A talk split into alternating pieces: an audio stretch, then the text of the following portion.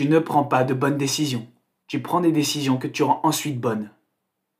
Quand tu prends une décision, sais-tu directement si elle est bonne ou mauvaise?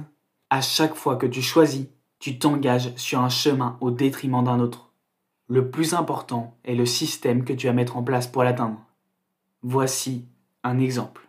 Deux personnes veulent devenir le dirigeant d'une grande entreprise. Ils partent tous les deux du même niveau. Ils n'ont pas d'expérience professionnelle, mais ils ont fait les mêmes études.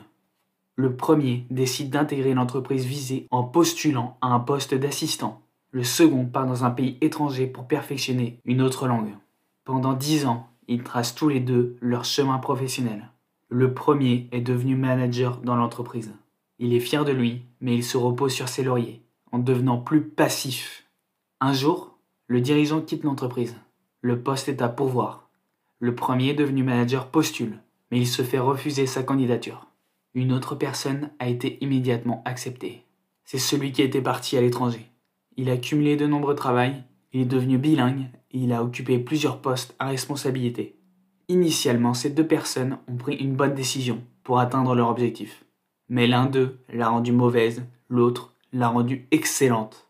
C'est une bonne chose d'avoir un objectif, mais il faut que tu y mettes de réels moyens pour l'atteindre. Ce n'est pas parce que tu as décidé de faire les Jeux olympiques que tu vas les faire.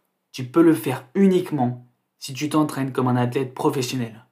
Prouve à ceux qui disent que tu t'es trompé, que tu as fait le mauvais choix, qu'ils ont tort. N'oublie pas, tu ne prends pas de bonnes décisions, tu prends des décisions que tu rends ensuite bonnes.